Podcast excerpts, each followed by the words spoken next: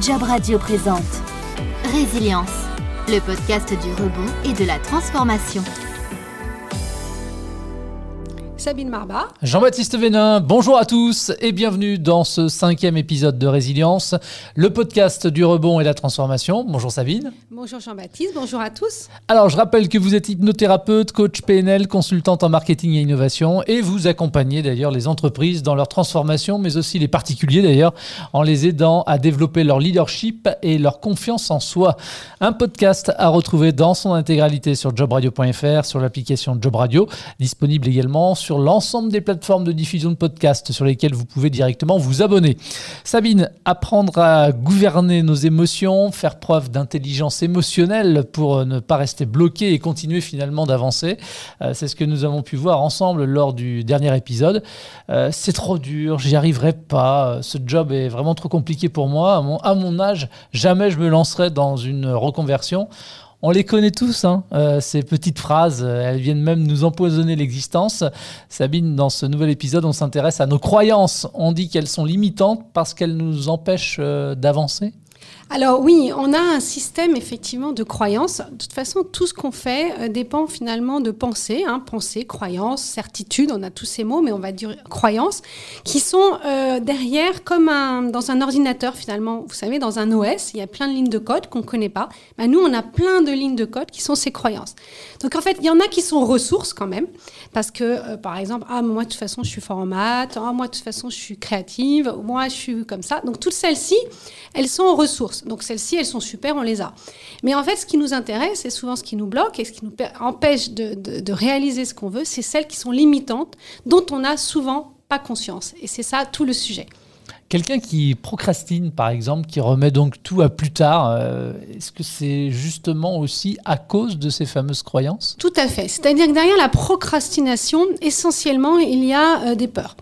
Et ces peurs, elles viennent d'où? Elles viennent finalement de la représentation du monde qu'on a, la représentation de soi qu'on a. Et la représentation du monde ou la représentation de soi, c'est quoi? Finalement, ce sont des croyances sur soi, des croyances sur le monde des croyances sur les autres. Et finalement, derrière, bah, c'est plein de petites phrases qui nous font peur dont on n'a pas conscience et qui nous empêchent d'avancer parce qu'on a peur. Si on a peur, c'est qu'on imagine un danger, mais ce danger, il n'existe sûrement que dans notre tête.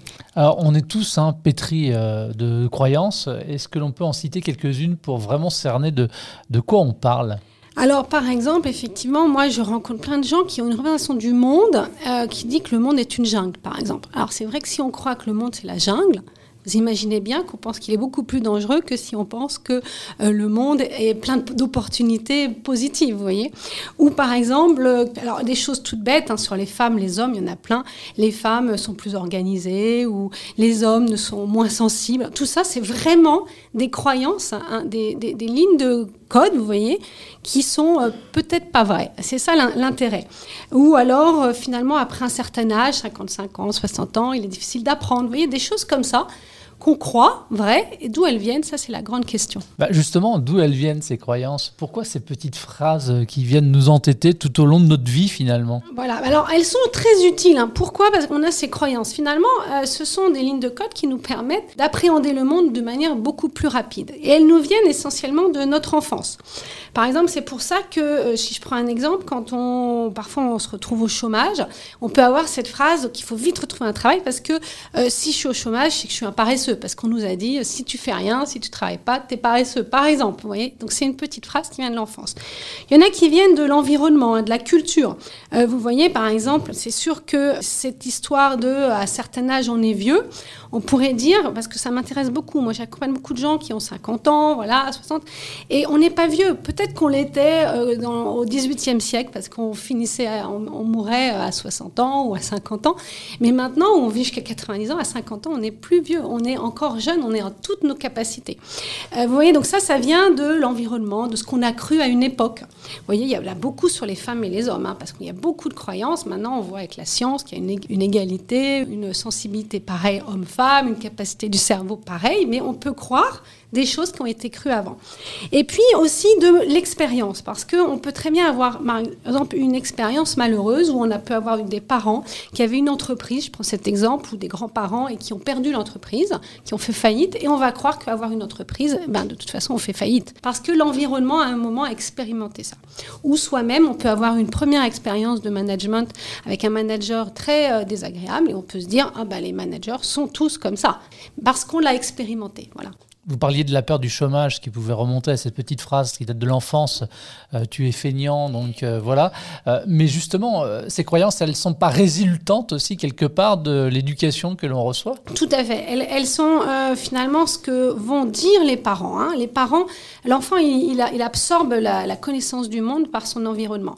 Donc s'il y a des parents plutôt inquiets, par exemple, et qui font tout le temps, fais attention, ou les gens, ils peuvent être méchants, vous voyez, ou si finalement on nous dit ah mais ça euh, c'est pas pour les filles ou ah, les garçons ils doivent pas faire ça. Vous voyez des autorisations, des règles de vie. Ça c'est bien, ça c'est mal. Par exemple, euh, se faire plaisir c'est mal. J'ai beaucoup de gens qui ont du mal à se faire plaisir, mais d'une manière très simple, hein, parce qu'il y a ce côté, le plaisir, attention, etc. Donc ça vient effectivement de toute cette représentation du monde, et les premiers qui nous donnent la représentation du monde, ce sont les parents heureusement. Il y a l'adolescence. Exactement. Le rebelle. Exactement. Et souvent, hein, la crise d'adolescence qu'on redoute quand on est parent, en fait, elle est très saine. Parce que qu'est-ce que fait un adolescent?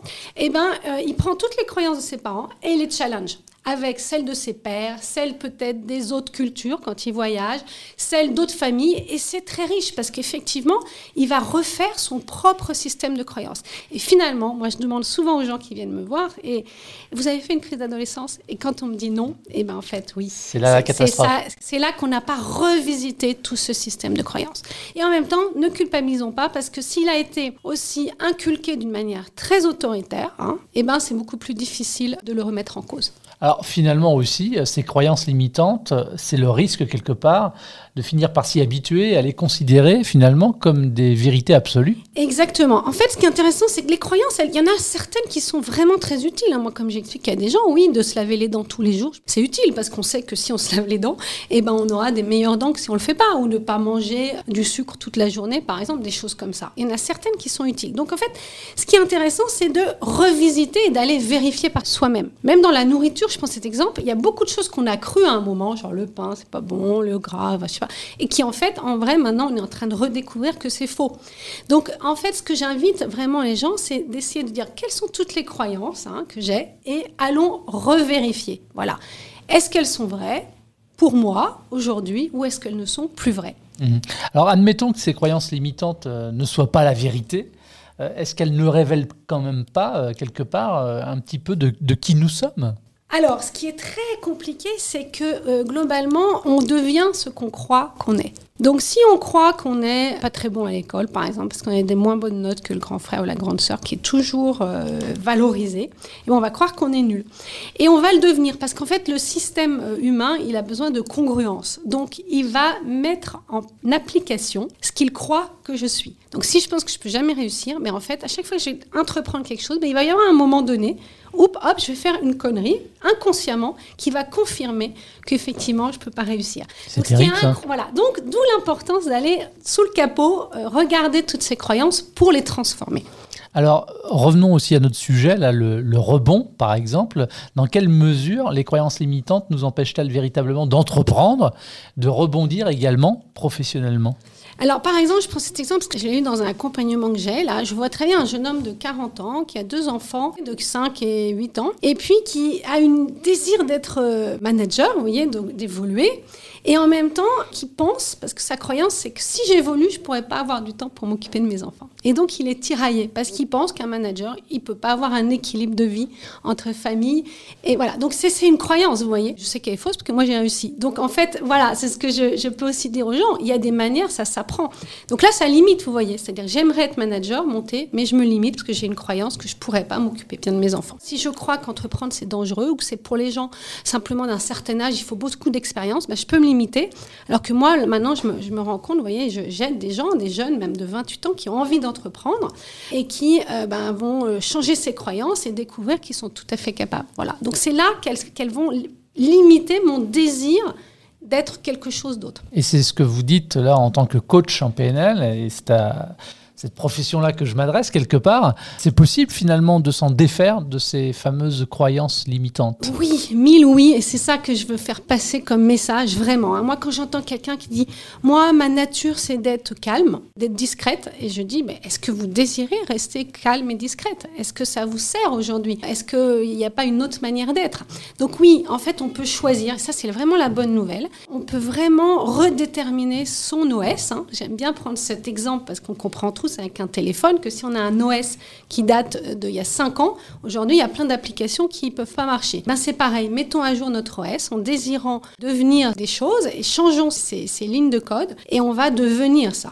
Alors quel va être du coup le processus euh, pour euh, faire en sorte de s'en défaire finalement de ces fameuses euh, croyances alors, le processus, déjà, la première chose, c'est la mise en lumière, la mise à jour, la prise de conscience. Hein. Donc, en fait, comment on fait ça?